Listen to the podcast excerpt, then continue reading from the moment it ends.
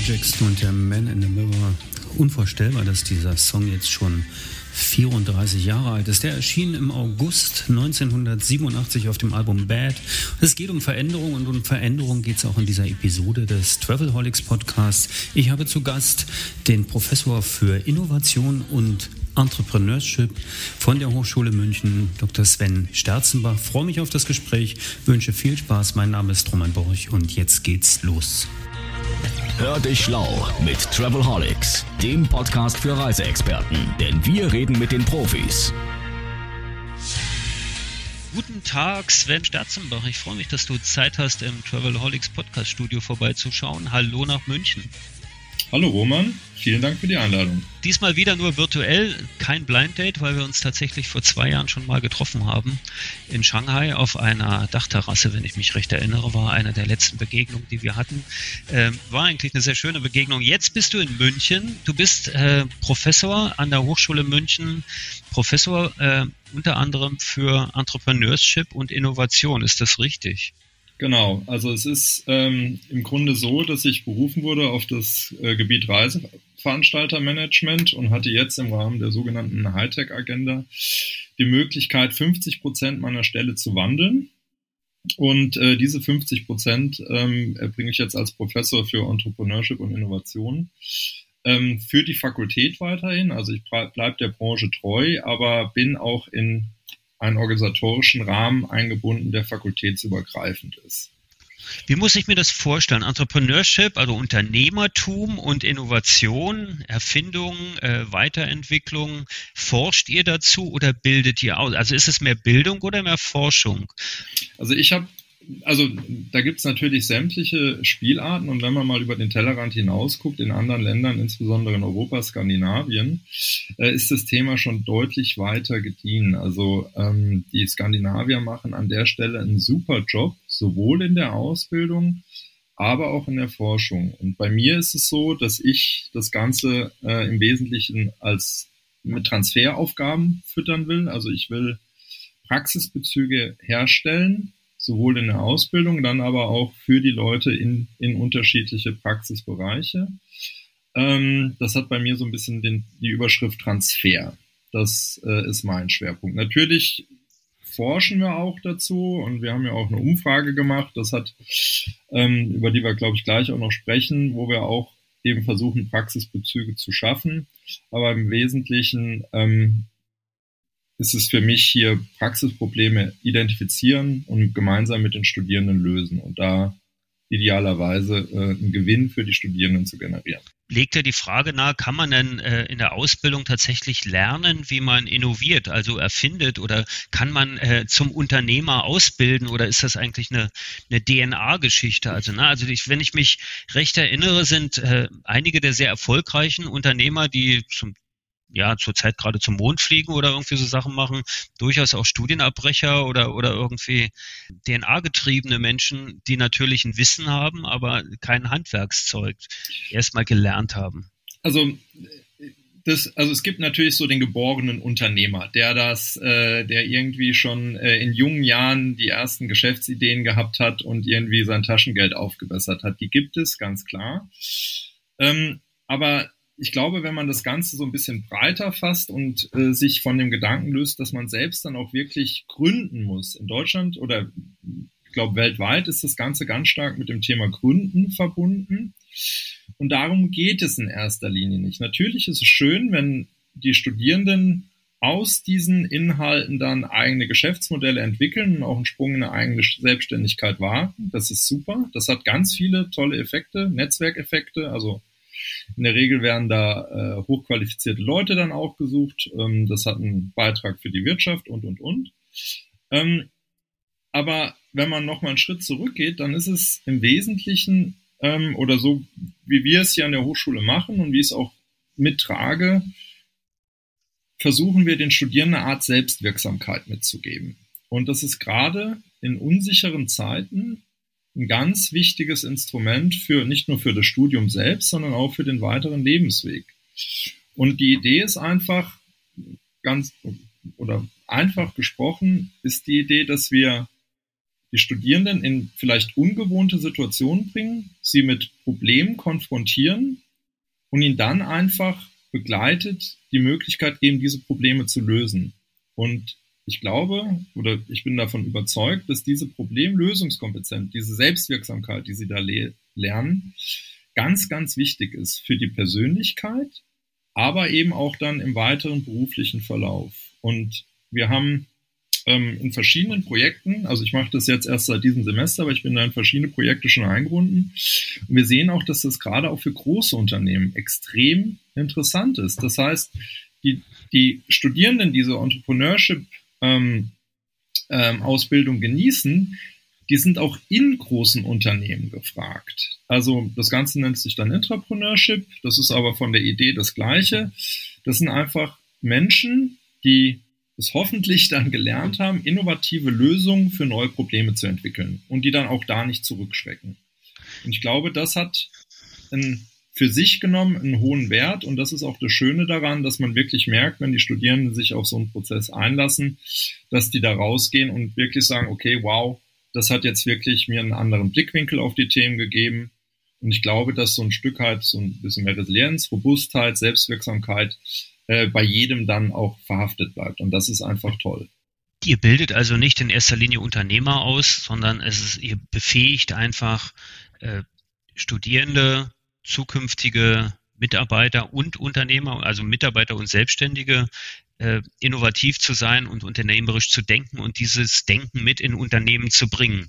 Genau. So, so, so, so würde ich das jetzt auch verstehen und ich halte es auch für sehr wichtig und notwendig, dass wir das machen. Auf der anderen Seite sehe ich also jetzt aus eigener Erfahrung oder auch das kennen wir ja aus wir bleiben mal ruhig in der Touristikindustrie, in unserer Branche hier, ähm, dass Innovationen ja auch an Strukturen scheitern können.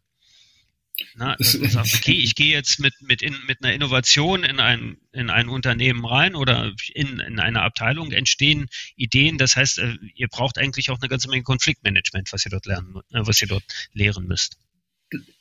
Das ist sicher auch, also natürlich äh, haben diese Projekte, also es sind häufig so Praxisprojekte, die wir hier auch interdisziplinär betreiben, da gibt es sicher mal so einen Frustmoment.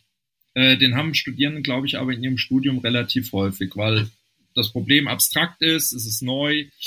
Ähm, und dann aber zu sagen, okay, wie komme ich da drüber? Wie kann ich das überwinden?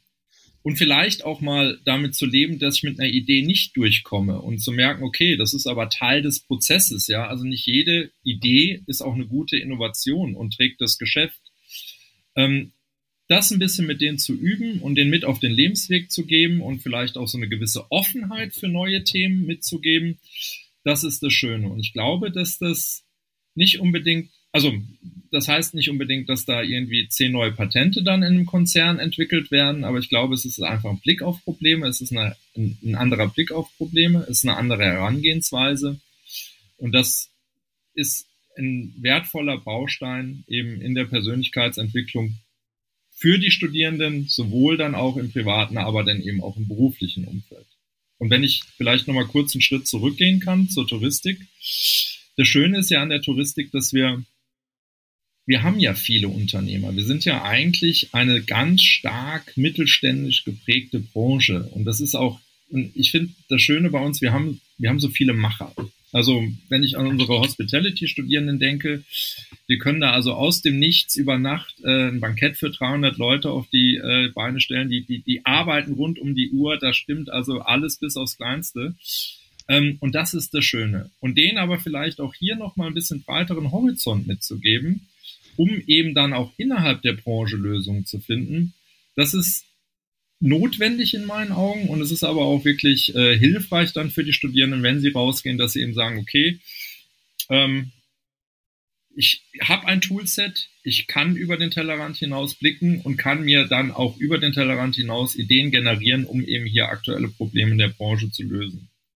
Also eine Sache, und das machen wir im Winter jetzt ganz, ähm, ganz konkret, ähm, das ist ja auch eine der großen Überraschungen jetzt der Corona-Pandemie, dass wir viele Arbeitskräfte in der Branche verloren haben. Also gerade äh, Hospitality und Gastronomie, die ja ähm, wirklich ja Probleme haben, überhaupt ihre Produkte anzubieten. Und jetzt mal zu überlegen, wo kann man hier ähm, ansetzen mit Automatisierungslösungen, also was, was im Grunde gar nicht in unserem Kerncurriculum an der Fakultät für Tourismus vorkommt, mit Automatisierungslösungen ähm, Arbeitskraft freizusetzen, die sonst irgendwo in nicht wertschöpfenden Tätigkeiten gebunden wäre und wo wir dann überlegen können, äh, hier irgendwie, ähm, sei es ein Roboter, sei es irgendwie äh, eine Software oder was auch immer einzusetzen, um eben ähm, dann die knappen Arbeitskräfte für die höherwertigen Aufgaben einsetzen zu können und weiterhin aber trotzdem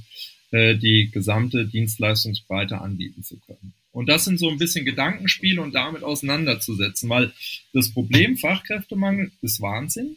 Die Leute können gar nicht ihre Leistung in dem Umfang erbringen. So, wie kann ich das jetzt lösen? Also neu denken. Digitalisierung ist ja immer so verbunden mit Innovation. Ne? Also Automatisation äh, und, und digitales Denken sind ja so die, die ersten äh, Wörter, die einem einfallen, wenn man sagt Innovation, auch in der Touristik und so weiter, ist aber nicht ausschließlich so. Ne? Also ihr schaut auch ganz normal Prozesse an. Genau. Also die, die klassischen Prozesse. Ganz klar. Also ähm, das muss nicht zwingend eine digitale Lösung sein. Ich habe jetzt diesen Sommer ähm, und die hat ist jetzt auch in diese äh, in diese Gründungsförderung ähm, gekommen, damit eine Studentin betreut. Die hat einfach äh, eine Food-Innovation gemacht. Also die einfach. Kannst du erzählen, was das ist? Äh, ich glaube, ich weiß, und das müsste ich sie fragen, also, äh, weil okay, sie damit okay. jetzt, also die will das wirklich umsetzen. Also die will das wirklich umsetzen. Und da muss man auch sagen, die kam aus dem unternehmerischen äh, Haushalt.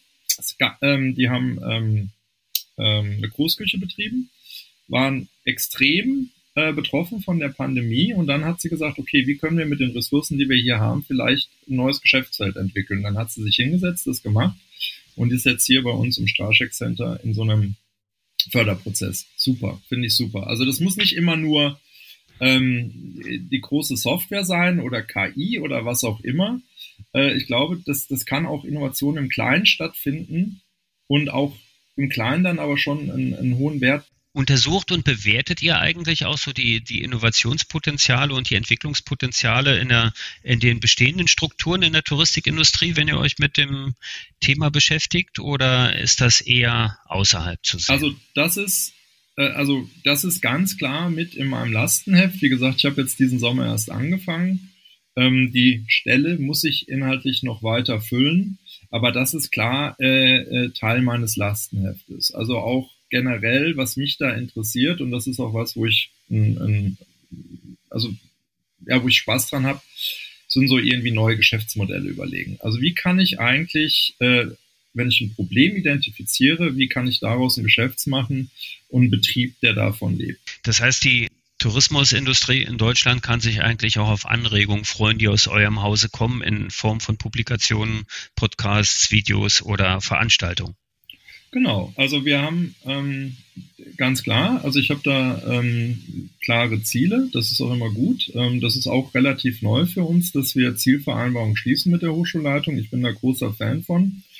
Und in meinem Antrag damals, der dann auch letztendlich überzeugt hat, hatte ich also diese Geschäftsmodelle und den, also auch wirklich diesen Wandel der Geschäftsmodelle begleiten oder die Entstehung von Geschäftsmodellen begleiten aus dieser Rolle heraus. Ähm, das ist also wirklich dann Transfer. Äh, ganz klar Mittelstand, Unternehmensnachfolge, da haben wir auch Herausforderungen, also da will ich auch hin. Und was man nicht vergessen darf, oder was, ich, was mir ganz wichtig ist, ähm, wir haben auch ähm, ein Riesenpotenzial im Bereich äh, weiblicher Gründerinnen. Wir haben, wir sehen, dass in Statistiken, dass der Anteil an Frauen in Gründungsteams unter 20 Prozent ist, also je nachdem, welche Studie man da zieht. Jetzt bin ich an einer Fakultät, wo der Anteil an Studierenden, der weibliche Anteil über 80 Prozent ist. Und das auch mal zu verstehen, also zu verstehen, okay, was gibt's da Blocker? Was, also das sind habt ja. Ihr, habt, also, habt, ihr das tatsächlich schon irgendwie mal erforscht oder? Nee, oder das ist, das, aber jetzt auch auf der Agenda. Genau, das ist auch auf der Agenda, weil das sind Riesenpotenziale. Das sind also hochintelligente und äh, super dynamische äh, Studierende, also weibliche Studierende, die wir da haben. Und wenn man aber diese allgemeine Statistik darüber liegt, dann fragt man sich, hm, okay, woran liegt das? Kann man hier vielleicht auch ein bisschen was fördern, ja, oder anders machen oder irgendwo. Und das wäre einfach schön, wenn man da eben ähm, äh, unseren weiblichen Studierenden auch irgendwo diesen Schritt in diese in dieses Entrepreneurship, in diesen Entrepreneurship-Bereich ein bisschen ähm, fördern könnte. Das ist, wenn man sich so mit Gründerszene oder anderen Medien, die sich mit diesen Themen befassen, äh, auseinandersetzt, dann ist das ja immer wieder ein Thema. Es gibt ja tatsächlich auch äh, diverse Gruppen an weiblichen Gründerinnen und so weiter, die sich dazu zusammenschließen. Und es gibt natürlich auch so die Best-Practice-Geschichten von Amorelie und, und anderen Gründerinnen oder hier Westwing äh, Startup in München, äh, die natürlich sehr, sehr erfolgreich sind mit der Sache. Und das, ich glaube, es eine Quotenregelung macht da auch wenig Sinn wahrscheinlich. Ne? Da, da geht es dann wahrscheinlich eher um, um Denkmuster. Ich, wir wissen nicht, woran es liegt. Es kann auch sein, dass das vielleicht als risikobehaftet wahrgenommen wird. Ich weiß es nicht. Ich weiß nur, dass wir wirklich Top-Studierenden, also weibliche Studierende haben. Und äh, ich mir auch vorstellen kann, dass das für manche einfach der richtige Schritt wäre. Ähm, die sind die haben kreative Ideen, die können anpacken, die können Probleme strukturieren. Und das ist eben ähm, auch Teil in, in meinem Lastenheft hier, ähm, das ein bisschen besser zu verstehen. Damit die Zuhörer nicht auf dem Pfad sind, dass du da irgendwie in einem Elfenbeinturm sitzt oder so. Du hast einen sehr direkten Bezug zur Touristik. Ähm, ich komme aus dem, auch aus dem Mittelstand natürlich. Das hat mich geprägt. Das äh, war beim Verkehrsbereich. Wir hatten früher auch mal einen Touristikbereich, einen größeren, also haben äh, Busreisen gemacht. Das haben wir dann aber irgendwann aufgegeben, haben nur noch Nahverkehre gemacht. Und als mit eigenem Veranstalter, aber das ist schon um die Jahrtausendwende eigentlich dann eingestellt gewesen, ähm, weil das auch im Nahverkehr eigentlich ganz gut funktioniert hat für uns. Wir haben aber seit dieser Zeit noch Reisebüros, die gibt es auch heute noch. Ja, und das war so der originäre Bezug zur Branche, ja. Gibt es einen, gibt's einen Transfer von dem, was du in der, in der Lehre und Forschung machst, tatsächlich in die Praxis eurer Reisebüros? Also vielleicht auch nur an Ansätzen oder, oder Ideen? Also ich versuche das, nee, ich trenne das. Also ich bin da auch wirtschaftlich okay. nicht mehr verbunden und ich ähm, bin der Meinung, ich bin habe ein, ein sehr privilegiertes Amt und da muss ich jetzt nicht gucken, wie ich aus diesem Amt heraus Synergien oder Vorteile ähm, in, in ein eigenwirtschaftliches Umfeld scha äh, schaffe. Also das, das mache ich nicht, das trenne ich. Ich glaube, damit kann man sich auch viel Ärger ersparen. Und, ähm, und jetzt ist es auch so, bei uns ist auch, äh, also der Senior, der das Ganze äh, entwickelt hat, ähm, der hat auch ein bisschen mittlerweile ein reiferes Alter und jetzt ist eigentlich die Frage, wie stellt man das Ganze für die Zeit äh, des, des Ruhestandes, so möchte ich es mal formulieren. Wie stellt man das auf? Okay, aber. Ähm, und man muss halt ganz kurz vielleicht, man muss auch dazu sagen, das ist natürlich räumlich äh, auch eine Herausforderung. Wir kommen, ich bin gebürtiger Rheinländer, da sitzt die Familie auch noch. Ähm, das ist jetzt nicht um die Ecke, das sind 500 Kilometer. Ähm, das lässt sich auch nicht so gut nebenher machen, trotz digitaler Lösungen und und und. Aber den Input bekommst du natürlich schon von da. Also wir sind im Austausch ähm, und ich merke auch hier, wenn ich das vielleicht so sagen darf, dass andere Generationen beispielsweise beim Thema Reisevertrieb äh, nach wie vor anders ticken als ich. Ähm, man ist da nicht immer einer Meinung, wenn ich das so formulieren darf. Ja, du darfst, also A, du darfst in diesem Podcast darfst du alles sagen. Äh, na, das wird ja auch nichts geschnitten, nichts ist abgesprochen. Ähm, natürlich kannst du das sagen. Und wenn wir jetzt schon mal darüber sprechen, nicht einer Meinung zu sein, ihr habt eine ganz interessante Studie herausgebracht. Die habt ihr beim TIC vorgestellt, glaube ich, unter anderem. Die hat auch etwas Staub aufgewirbelt und vielleicht auch etwas zu Diskussionen geführt über Selbstbild und Fremdbild beim, beim stationären Vertrieb oder generell der Tourismusbranche. Magst du mal so drei, vier Sätze dazu sagen, was, was so die Kern Erkenntnisse sind, die ihr in dieser Studie gewonnen habt, wie diese Studie entstanden ist und so weiter, damit wir dieses Thema auch nochmal aufrollen, weil das interessiert mich schon sehr. Denn diese Thematik Selbstbild der Reisebüros gerade, also ich bleibe mal bei den Reisebüros gerade jetzt im, im, im, in der Corona-Zeit, ist auch eine Thematik, die habe ich ja immer wieder mal in den Podcast-Episoden hier. Und ich habe ja auch viele Startups hier, die natürlich einen ganz anderen Blick haben, die einen, einen ganz anderen Ansatz verfolgen. Aber vielleicht erstmal zu der Studie und zu dem, was ihr da an Erkenntnissen gewonnen habt. Genau, also vielleicht nochmal zur ähm, Genese der Studie. Der Travel Industry Club ist auf äh, mich zugekommen und hat gesagt, hier, äh, wir würden gern für das Travel Technology Symposium, ich glaube, es war ursprünglich geplant für Ende Juni, äh, eine Umfrage machen. Und weil ich beim also TIC-Mitglied bin und auch da ähm, beispielsweise in der Jury Best Travel Technology bin und so, ähm, kam da der Kontakt und ich habe gesagt, ja, gern. Ähm, Mache ich gern. Ähm, wir müssen uns eigentlich nur überlegen, wie können wir zu der Vielzahl der schon existierenden Studien vielleicht einen Mehrwert stiften. Also es war gedacht als einmalige Umfrage, also wir können anders als die FOR äh, nicht so Langzeitstudien vornehmen. Ähm, und wir haben halt gedacht, okay, es ist gerade sehr dynamisch, ja, und vielleicht hat sich hier äh, was geändert. Ich habe dann den Andreas Humpe, meinen Kollegen, mit an Bord gebracht. Der ist ähm, der Mann für die quantitativen Sachen, also der macht die Auswertung, ist aber auch einer der führenden Forscher, muss man schon fast sagen, in Europa zum Thema Nachhaltigkeit. Also der hat dieses, ähm, der hat die Nachhaltigkeitsbrille dann auch noch mitgebracht. Und dann haben wir uns überlegt, okay, wie können wir hier eben in diesen unsicheren Zeiten auch Handlungsempfehlungen generieren. Und die Idee, die wir dann hatten, war, dass wir sagen, okay, ist eigentlich der Blick des Anbieters auf den Kunden aufgrund der Dynamik, die wir gerade durchleben, ist der noch aktuell?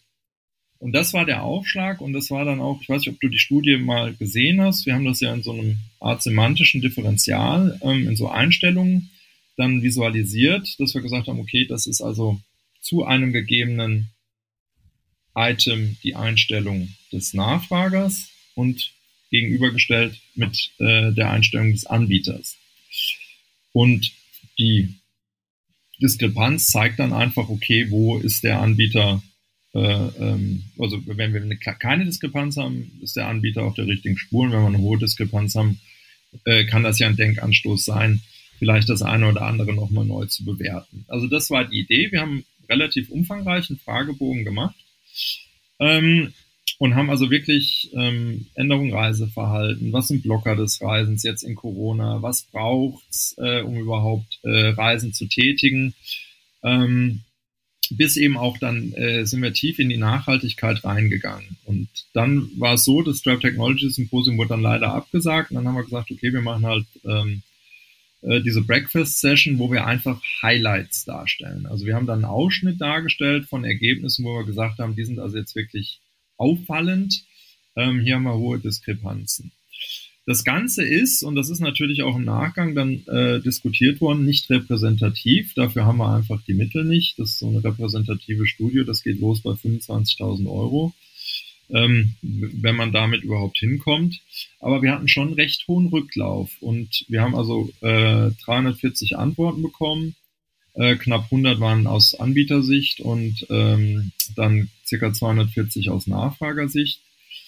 Und die Werte, die wir da rausbekommen haben, die haben schon eine Aussage. Also dazu stehen wir auch. Ähm, wir haben das auch dann nochmal cross-gecheckt. Gibt es irgendwie, wir haben die Branchenzugehörigkeit beispielsweise abgefragt. Gibt es hier ähm, Auffälligkeiten, einfach weil die Leute der Branche zugehören? Oder gibt es beispielsweise auch Altersauffälligkeiten? Und das konnten wir so nicht feststellen. Also mit den Daten, die wir haben, ließen sich diese Aussagen generieren und diese Aussagen sind aus unserer Sicht auch valide. Jetzt zu der zweiten Frage, was war da eigentlich besonders auffällig? Ähm, oder wir fanden viele Dinge besonders auffällig. Ich glaube, das Thema Reisevertrieb hat den größten, ähm, die größte Resonanz ähm, gefunden. Ähm, voran würde ich aber gerne stellen, ist das, das ganze Thema Sicherheit, Gesundheit, dass das gerade in Corona für die Leute unendlich wichtig ist. Und ähm, ich glaube, dass Corona wird uns noch eine Zeit lang erhalten bleiben. Wir wissen nicht, wie es weitergeht. Und ich glaube, dass für die Reise oder für die Destination, und wir sehen ja auch jetzt, dass äh, die Reaktion auf die Hochstufen zum Hochinzidenzgebiet in Spanien und Co. Äh, Frankreich oder Teile von Frankreich sind ja heute in der Debatte oder ist schon äh, so gekommen. Die Leute wollen raus. Die haben jetzt anderthalb Jahre zu Hause gesessen im Homeoffice. Ähm, die wollen raus. Und ich glaube, denen ist es eigentlich gar nicht so wichtig, da ein breites äh, Unterhaltungs- und Kulturprogramm zu finden. Die sind einfach froh, wenn sie in Urlaub können, mal einen Tapetenwechsel haben, ein bisschen Sonne genießen können. Und ähm, da ist es aber wichtig, dass wir die Zahlen oder dass die Zahlen niedrig sind, dass ich da ein gutes Gefühl habe. Und das gilt insbesondere für Familien. Das haben wir jetzt in der Studie mit den Familien explizit nicht äh, rausfiltern können. Dafür waren in den einzelnen Kohorten die Antworten zu niedrig, aber ich sehe das im eigenen Umfeld.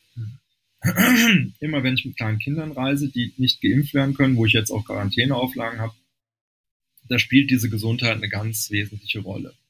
So, das war so das eine, also irgendwie gesundheitliche Aspekte und die Leute sind auch irgendwie bereit, für diese Maßnahmen einen Aufpreis zu zahlen, wenn sie das Gefühl haben, dass sie jetzt nicht irgendwie äh, in überfüllten ähm, äh, Restaurants oder was auch immer sitzen.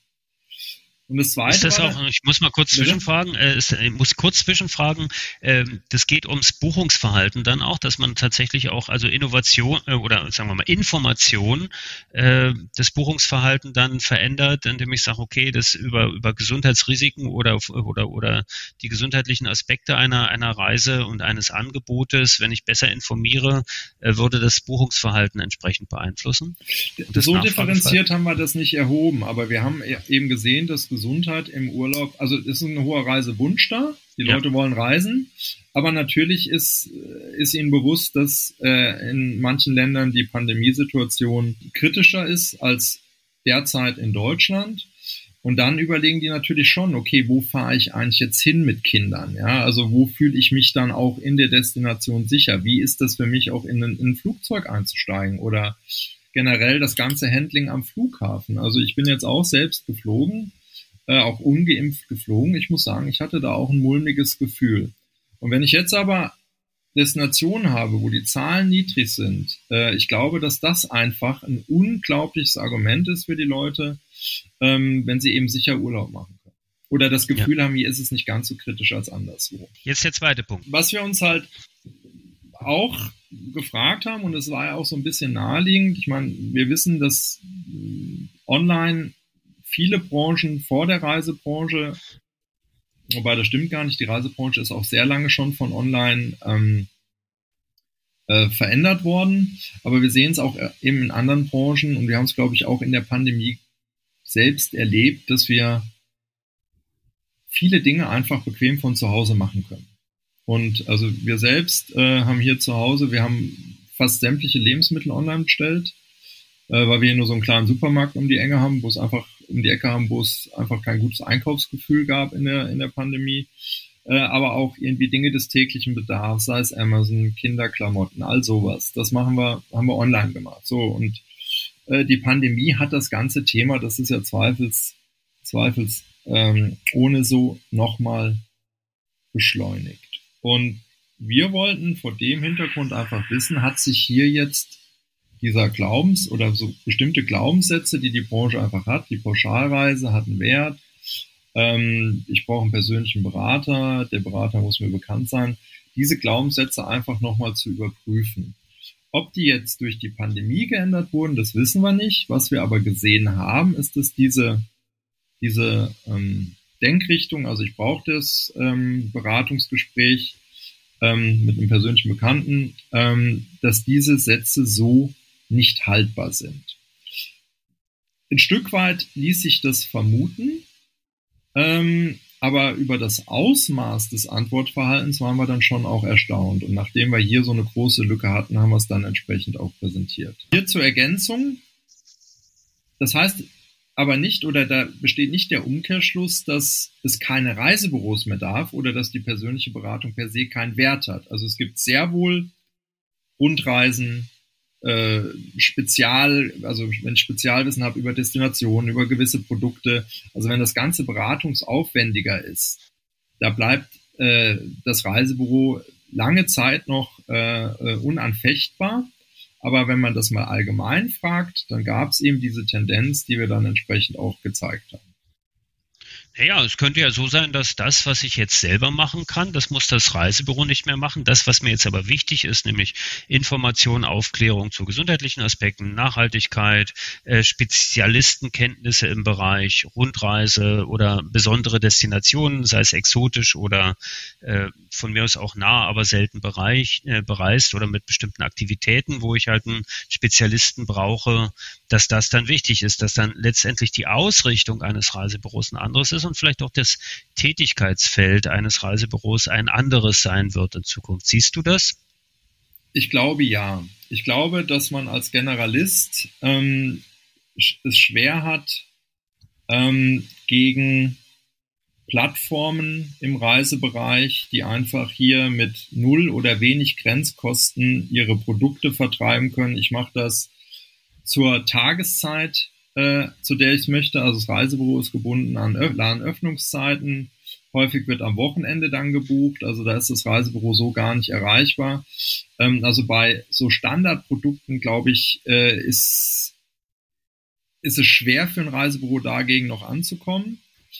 Und wenn ich mich aber spezialisiere und mir ein klares Profil gebe, dann glaube ich, hat man nach wie vor in dieser Branche noch noch Möglichkeiten, Geld zu verdienen und auch dem Kunden einen echten Mehrwert zu geben. Und das ist eben auch immer die Frage, was, was hat der Kunde für ein Problem? Und rechtfertigt es eigentlich das Problem, dass, dass ich hier äh, eine Lösung, eine individuelle Lösung oder eine persönliche Lösung bereitstelle oder kann das eine Plattform nicht mindestens genauso gut und hat dann aber ähm, beispielsweise beim bei der Transaktion nochmal Vorteile, weil es einfacher äh, ähm, durchzuführen ist. Mich hat gewundert oder uns hat gewundert, dass dieser Wunsch nach Beratung gar nicht so ausgeprägt war. Wir haben eigentlich gedacht, so mit Corona, das Ganze ist jetzt weiterhin hackelig. Ich brauche hier äh, eine Vertrauensperson, äh, die uns da ein bisschen Inspiration gibt, die uns auch vielleicht eine Empfehlung geben kann.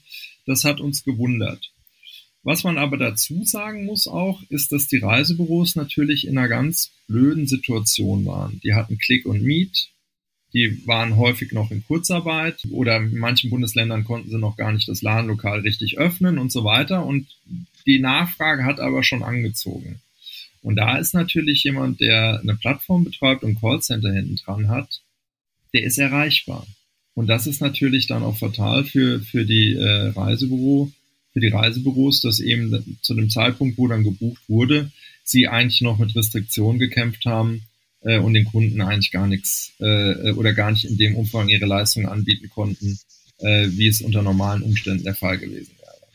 Und ja, und du, ja. Ja, und der Kunde lernt, das ist klar. Wenn ich das einmal online gemacht habe, kann ich es wieder online machen. Genau, und wenn das Ergebnis dann einigermaßen gut ist, dann ist es sicher okay. Jetzt haben wir über Reisebüros gesprochen, äh, aber wenn, du, wenn wir über Spezialisten reden und so weiter, dann sind es ja nicht nur die Büros, dann sind ja auch die Veranstalter gefragt. Ne? Also das ganze Thema vorkonfektionierte Reise, die ein Standardprodukt ist, also ne, von der Stange quasi.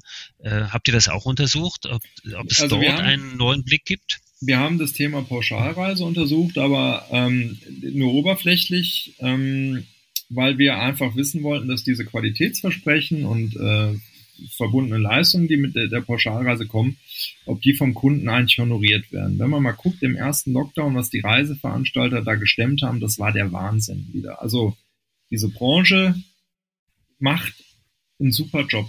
Die haben die Leute heimgeholt, die haben Sonderflüge organisiert, also da wurde keiner sitzen gelassen. Ähm, also extrem beeindruckend. Die Frage war jetzt nur, sieht das der Kunde so? Also ist das für einen Kunde ein Wert? Und das wollen wir. Wir werden nochmal eine Umfrage machen. Wir wollen das Thema weiter aufbauen. Aber der Eindruck, der entstanden ist, ist, dass das für den Kunden eigentlich gar nicht so den Wert hat.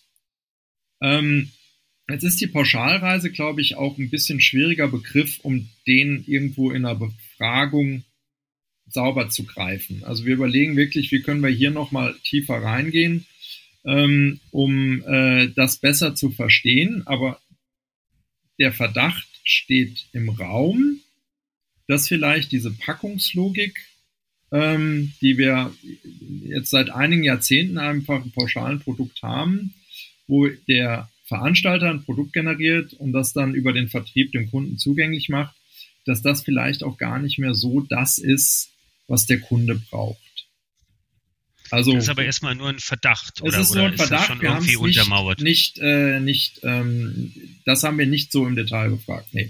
Habt ihr das mit den, mit den Studierenden vielleicht auch mal besprochen oder hast du auch eine persönliche Meinung dazu? Wie das, also was, wie das Produkt in Zukunft aussehen müsste oder, oder wie ein Reiseprodukt in Zukunft? Sind es nur noch die Bausteine oder ist es dann die, die, die komplette Individualisierung des, des, des, des Reiseangebotes, die ich, die ich habe? Weil es können ja nicht alle nur noch an Orte fahren, wo keiner ist, weil dann ist da auch kein Hotel, kein Flughafen, kein, keine Infrastruktur, gar nichts. Das, das also, kann es ja auch nicht sein.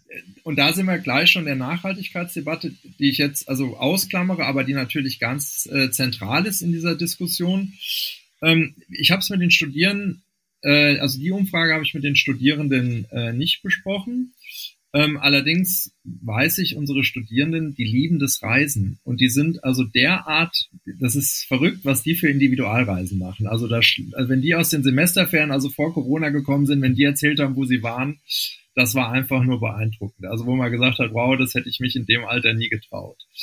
Ähm, die sind natürlich, die haben diesen Branchebezug, die haben häufig auch schon in der Branche gearbeitet, die haben da einen anderen Zugang als jemand, der äh, außerhalb der Branche ist und der zweimal im Jahr einen Urlaub macht. Wie die Zukunft aussieht, und das war ja deine Frage, ich glaube, das hängt so ein bisschen davon ab, wie unter welchen Auflagen und wie Reisen möglich ist. Ich meine, wir haben ein wir haben angefangen in Europa mit der Reisesaison. Das wird jetzt ähm, schon wieder ein bisschen hakeliger. Im Moment ist ganz viel Eigenanreise in Deutschland äh, und Dach, ähm, was die Leute einfach machen, weil sie eben raus wollen und weil das hier eben äh, möglichst unkompliziert funktioniert.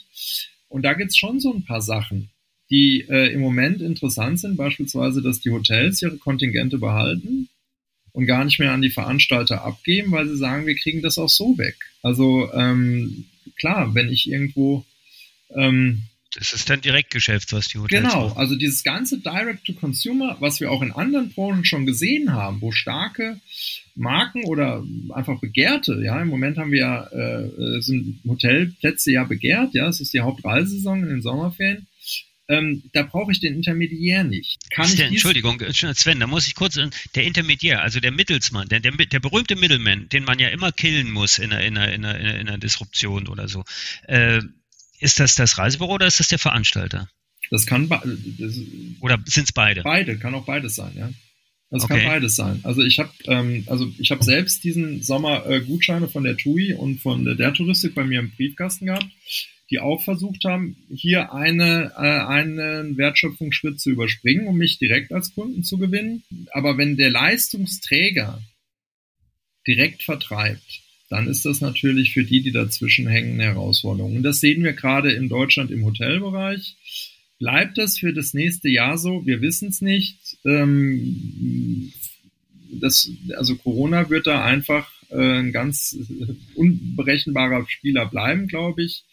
Und wenn die Grenzen sich aber wieder öffnen und wir auch ein bisschen weitere Reisen machen können mit einem guten Gefühl, wenn wir uns da sicher fühlen und auch glauben, dass wir vor Ort im Fall der Fälle gut versorgt werden können, dann kann sich das auch wieder verschieben. Also und deshalb, was bringt die Zukunft? Weiß ich nicht. Ich glaube aber, dass wir viele Leute noch mal mehr online konsumiert haben und das wird auch Effekte auf die Reise, zumindest auf den Reisevertrieb haben. Also das glaube ich schon könnte man ja sagen, dass der direkte Vertrieb, also dieses Direct-to-Consumer-Thema, letztlich auch ein technologisches Thema ist. In dem Moment, wo ich die sagen wir mal, die Strukturen schaffe, dass, dass ich direkt Hotels einfach ganz einfach buchbar mache, also Anschluss von Buchungssystemen oder Plattformen wie, ja, Booking macht das ja, aber Booking ist ja dann auch wieder ein Middleman letztendlich, also als Plattform, aber irgendwie muss ich die Strukturen ja bereitstellen, dass ich das Hotel auch erreiche. Ich kann es ja nicht wie in den 60er Jahren in Österreich mit einer Postkarte machen, oder? Also, also wenn ich das Hotel, wenn ich nicht weiß, dass es da ein Hotel gibt, weil ich schon mal da war oder eine Empfehlung bekommen habe, dann ist natürlich einer immer dazwischen, den wir nicht rauskriegen. Das ist Google. Ja, also Ach, das ist Google. Google bleibt, ja. Also Google ist ähm, da, äh, da kommt keiner richtig vorbei. Und wenn ich ein Hotel suche und das Hotel ist äh, auf Google gelistet, ähm, Google spielt mir da auch, hat mir auch, äh, spielt mir auch Hotels aus, dann äh, brauche ich kein Booking. Und man muss halt auch sagen, Booking, die Provisionen sind sehr, sehr hoch.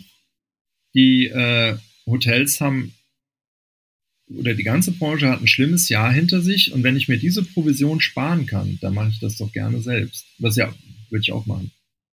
Klar, klar, selbstverständlich. Äh, und Google also gut, Google Travel, die haben ja lange gesagt, sie wollen da eigentlich in dieses Geschäft gar nicht einsteigen, aber wenn ich mir heute eine Google-Suche anschaue zu touristischen Produkten, dann sind die eigentlich schon überall äh, präsent an der Stelle. Und ja, es gibt dann auch Booking-Technologien, das schon, also von Booking.com zum Beispiel oder auch anderen Hotelplattformen.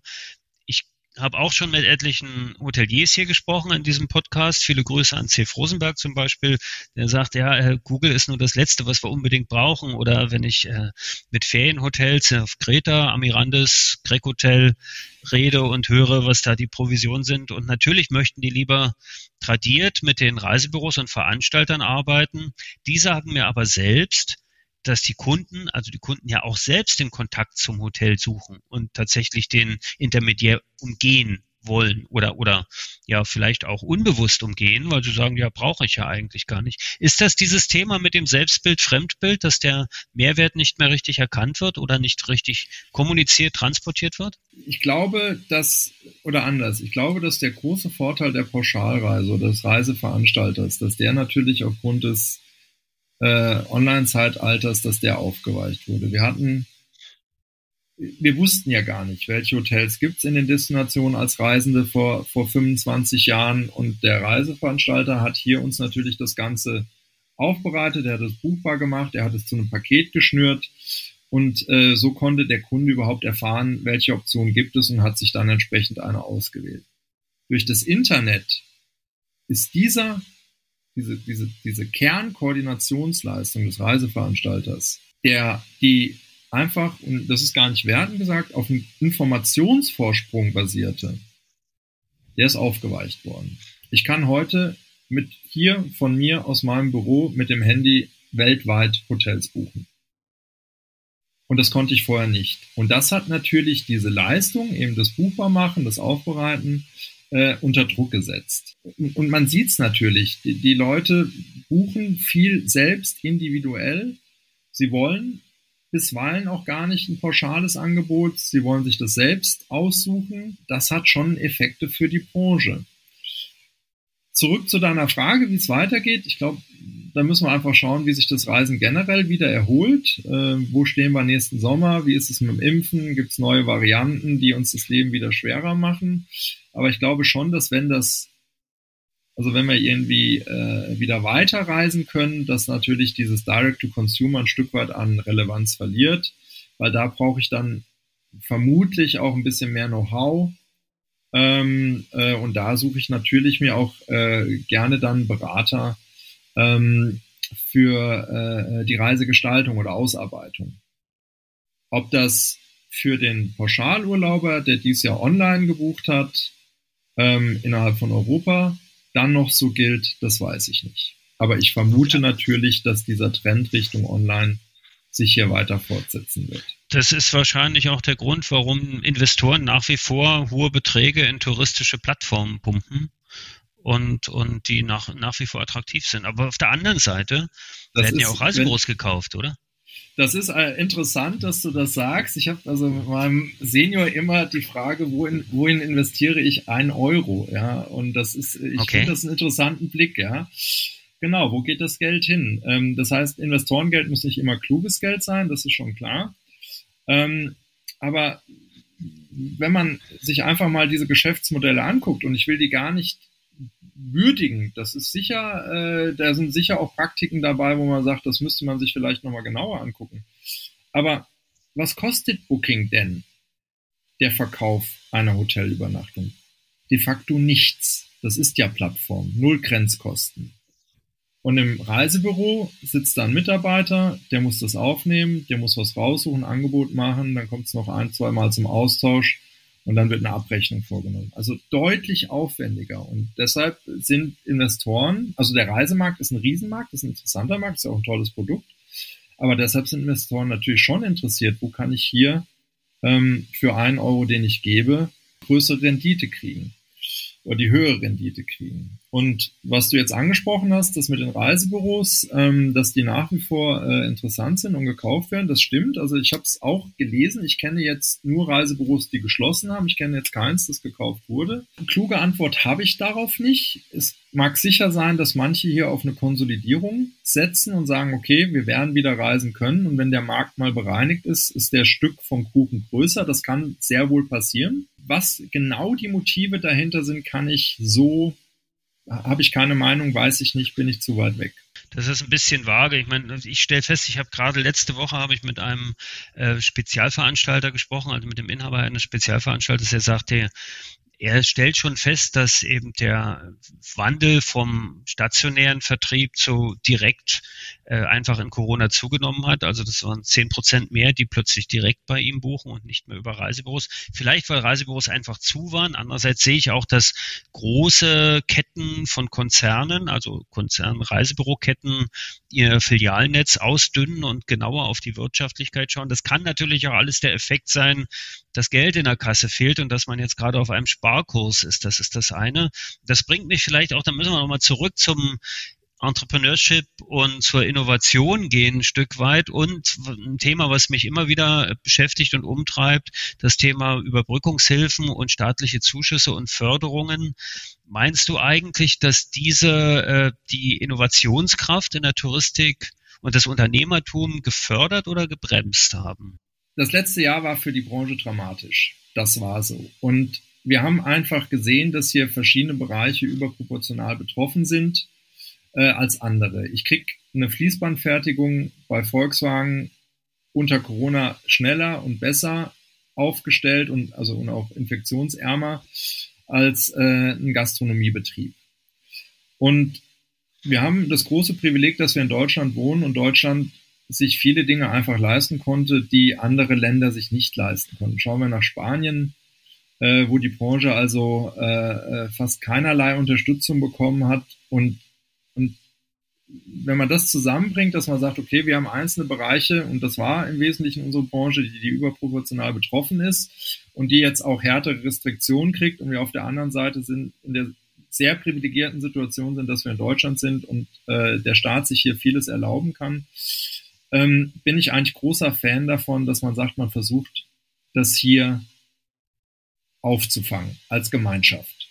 Und ob das jetzt immer sauber geschnitten war und ob da jetzt jeder auch das bekommen hat, ähm, was er verdient hat oder eben nicht verdient hat, das weiß ich nicht. Dass das unscharf schneidet, äh, ist klar. Aber in der Tendenz äh, bin ich da großer Fan, weil was schon ist, ähm, wenn so ein Buch mal zugeklappt hast, ist, dann ist es zu. Und dann sind das Leute, dann sind es Arbeitsplätze erstmal, die wechseln. Das ist auch für eine Gesellschaft, die ohnehin schon unter dem den Eindrücken des letzten Jahres steht, nicht schön und es ist auch für unsere Branche nicht gut, weil diese Leute werden sich andere Jobs suchen. Wir haben eben über den Fachkräftemangel gesprochen. Und hier also auch Know-how zu erhalten für unsere Branche, das ist schon ein hohes Gut. Man kann das sicher berechnen. Äh, ich schaue da jetzt aber gar nicht irgendwie als Investor oder äh, als Controller drauf. Also per se finde ich das eine sehr förderungswürdige äh, fand ich das sehr förderungswürdig und finde es, auch wenn das sicher nicht alles 100% gesessen hat, finde es in der, in der Idee toll, wie das in Deutschland funktioniert hat. Das will ich auch gar nicht bewerten, aber so, der Punkt ist schon, genau. was mache ich mit den Geldern? So, ich glaube, und das ist halt ähm, bei vielen, wenn es da ums nackte Überleben geht, dann wird auch, glaube ich, erstmal das ganz, das nackte Überleben äh, gesichert mit dem Geld. Ähm, wenn ich, äh, wenn meine Leute auch in Kurzarbeit sind, ist es schwer, innovative Projekte anzustoßen.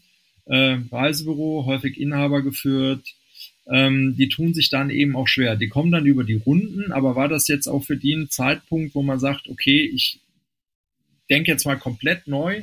Glaube ich nicht. Das war ein stetes Bangen und Hoffen. Ich glaube, viele haben auch gehofft, dass es diesen Sommer final vorbei ist, ähm, bis dann äh, äh, wieder neue Mutationen gekommen sind, die uns das Leben schwer machen.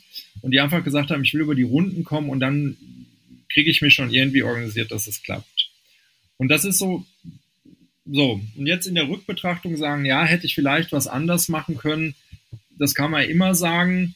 Äh, ich vermute aber, dass viele jetzt in der Zeit gar nicht die Kapazität hatten, ähm, sich neu aufzustellen. Jetzt muss man eins aber auch sagen, was sind denn die Optionen als Reisebüro? was kann ich denn machen? Fange ich an, selbst online Reisen anzubieten über Google? Habe ich dafür überhaupt die Power? Habe ich da auch das Know-how für? Ich gehe da gegen Weltkonzerne in den Wettbewerb, die da Expertenteams haben, die da ganz andere Kriegskassen haben, die das viel feiner aussteuern können. Das ist schwer. Was ich schon glaube, ist, dass viele auf einem kleinen Level sich überlegt haben, ein bisschen was zu machen? Wie kann ich irgendwie ein bisschen Reichweite generieren, ein bisschen Aufmerksamkeit? Ähm, eben mit den Mitteln, die da sind in Zeiten knapper Kasse. Aber die großen Innovationen, ich habe es nicht gemessen, das ist jetzt ein persönlicher Eindruck, sind hier, glaube ich, nicht entstanden. Und jetzt ist aber das Interessante, und jetzt gehen wir mal wieder zum Thema Entrepreneur. Ähm, du hattest ja die Woche den Florian Berthold, der seinerzeit in Shanghai mit uns auf der Dachterrasse gestanden ja. hat.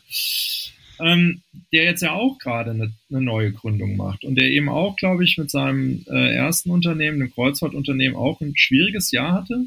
Ähm, und der aber dann sagt, okay, ich sehe ein Problem und gehe jetzt dieses Problem, dieses neue Problem an. Und das finde ich eigentlich beeindruckend, dass, äh, dass er also jetzt in diesem Jahr die Kraft entwickelt hat, da äh, äh, ein neues Projekt ähm, zu skizzieren und dann auch jetzt wirklich sagt, ich schaue voraus und das probieren wir jetzt nochmal. Weil hier ist, äh, hat, und ich glaube auch, dass da ähm, ein Stück weit die Änderung des Buchungsverhaltens oder wie er sie wahrnimmt oder die Gründer es wahrnehmen, äh, mit reinspielen und die jetzt da eben eine Lösung eine Lösung gestrickt haben, die im Grunde ortsunabhängig äh, eine persönliche Beratung ermöglichen. Das ist vielleicht auch eine der ja, Conclusios, der Handlungsempfehlungen, die wir so haben, dass wir sagen, okay, ich schaue mir die jetzige Situation an und überlege, was kann ich jetzt damit machen? Es ist ja nicht zu spät. Ne? Also wir sind ja, wir sind ja nicht fünf vor zwölf. Wir haben die Möglichkeiten, das Thema Reichweite auch auf kleinerer Flamme zu kochen oder, oder, oder Sichtbarkeit generell zu generieren.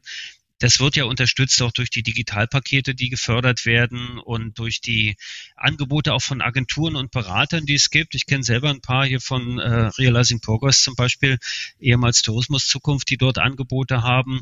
Ähm, das wird ja gemacht, auch Softwarelösungen wie jetzt zum Beispiel die dieses Startup vom, vom Florian Berthold mit Trepedio oder, oder von mir aus auch unser EasyMeet einfach mit der, mit der Videoberatung und der Terminvereinbarung, das geht alles so diesen Weg. Äh, was wären die vielleicht so zum Schluss so, so als, als so drei Handlungsempfehlungen, die man jetzt angehen sollte generell? Also Spezialisierung, äh, gerade mit dem Blick auch auf die auf diese Studie, die ihr gemacht habt. Ne? Sollte man das Selbstbild nochmal überprüfen, neu schärfen oder den Spiegel polieren oder wie, welches Bild wollen wir da nehmen? Ich glaube, es macht gerade in Zeiten, also das ist der erste Punkt, wo viele Dinge im Umbruch sind oder unsicher sind, macht es schon Sinn, sich regelmäßig zu fragen, okay, ist das, was ich als Leistung anbiete, ist es das noch, was der Kunde will? Also da wirklich in Austausch zu gehen, in Dialog zu gehen und auch sich selbst kritisch zu hinterfragen. Das, was mich erfolgreich bis heute getragen hat, ist es eigentlich das, was der Kunde heute oder morgen will. Das Ganze ist, und dann sind wir, glaube ich, dann auch schon beim zweiten Punkt, das Ganze ist natürlich nicht so einfach, wenn ich gar nicht klar sehen kann, wie Dinge sich entwickeln. Also wir haben es ja eben besprochen, wie wird Reisen, die Hauptreisesaison nächstes Jahr aussehen? Fällt die komplett aus, weil wir so eine Supermutante kriegen? Bleibt es ein deutsches, ein Dach, ein europäisches Thema oder gehen die Grenzen wieder hoch, weil wir einfach einen globalen Info äh, die, die Restriktionen fallen die wieder, weil wir einfach einen globalen Innenfortschritt haben, der, äh, der einfach das weltweite Pandemiegeschehen, was wir unter Kontrolle bringen müssen, damit wir auch in Sicherheit leben können. Es bringt nichts nur die Deutschen oder die, die Briten zu impfen, ähm, also ermöglicht uns das dann wieder ein, ein anderes Reisen oder ein Reisen, so wie wir es eher gewohnt waren. Das ist schwer. Und weil es vor allem Dinge sind, die mein Geschäft beeinflussen, die, auf die ich keinen Einfluss habe. Und das macht's, und das macht das so hackelig. Das ist ein externer Schock. Und den kann ich nicht wirklich, ähm, da kann ich nicht viel dran machen. Und jetzt sind wir dann aber eigentlich beim dritten Punkt und das ist, glaube ich, auch das, was so ein bisschen in der Entrepreneurship-Ausbildung ähm, das Kernstück ist. Nichtsdestoweniger trotz aber vielleicht mal ein paar Dinge probieren, über den Tellerrand gucken. Ähm, es gibt Lösungen, es gab neue Lösungen, die pandemiegerecht sind, auch für den Reisevertrieb, damit mal rumspielen und eben auch nicht aufhören, mit der Zeit zu gehen es gibt diesen Satz, wenn es mit der Zeit geht, geht mit der Zeit. Und ich glaube, das gilt gerade in unruhigen Zeiten, in denen sich Dinge schnell ändern. Und wenn man so eine gewisse Offenheit dabei hat, und wir haben auch in der Branche, äh, der Sascha, mit dem er beispielsweise, der auch in Shanghai war, der einfach da Dinge anders denkt, ich glaube, dass das dann auch, äh, auch im Reisevertrieb ähm, äh, eine erfolgreiche Zukunft versprechen kann. Ohne jetzt hier konkrete Maßnahmen für Einzelbüros nennen zu können. Ich glaube, dafür ist die Landschaft auch viel zu heterogen. Das ist auch nicht der Anspruch und das ist ja auch kein Berater-Podcast, sondern es ist tatsächlich der Austausch zu diesem Thema. Es ist ganz interessant, wenn du das jetzt so ansprichst.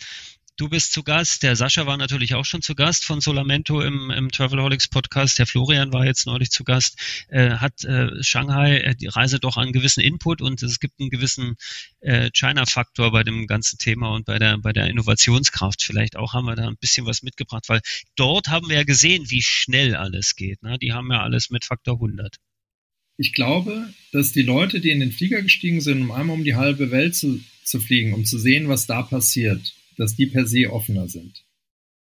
Also ich glaube, das dass, Schlusswort. dass sich da eben auch Leute getroffen haben, die verstehen wollen, was passiert. Ähm, Gerade im Plattformzeitalter ist Wettbewerb nicht mehr lokal, der ist international und, ähm, und es ist immer der erste Schritt. Und in dem Fall war es ein großer Schritt, weil wir alle darüber geflogen sind, aber diesen Schritt zu gehen und sei es, also es ging ja damals auch über den Michael, ähm, der mit den Innovationstagen, glaube ich, viele kleine Schritte ermöglicht. Da muss ich nur nach Berlin fahren, äh, um ein Gefühl zu kriegen, was passiert, was sind Chancen auch, ja, also in welche Richtung kann ich gehen, äh, diesen ersten Schritt zu machen. Ich glaube, das ist wichtig und, ähm, und dann sollte der Schritt in eine falsche Richtung gehen, nicht aufgeben, sondern einfach dabei bleiben. Ich glaube, das ist gerade in diesen Zeiten äh, ganz entscheidend für unsere Branche die Innovationstage, die finden ja zurzeit tatsächlich auch virtuell statt und nicht mal unbedingt in Berlin, sondern ich kann mir das auch so anschauen. Oder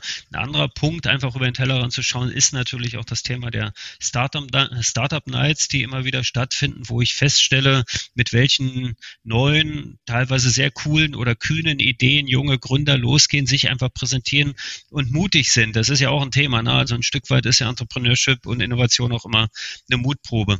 Ich glaube, wir haben eine sehr spannende Stunde absolviert. Du hast ein wunderbares Schlusswort gehalten mit dem Thema einmal um die halbe Welt fliegen, bringt eine ganze Menge. Ich verkürze das mal in die Richtung, sage, Reisen bringt generell eine ganze Menge. Deswegen ist diese Branche auch so erhaltens- und lebenswert und deswegen mögen wir die auch so.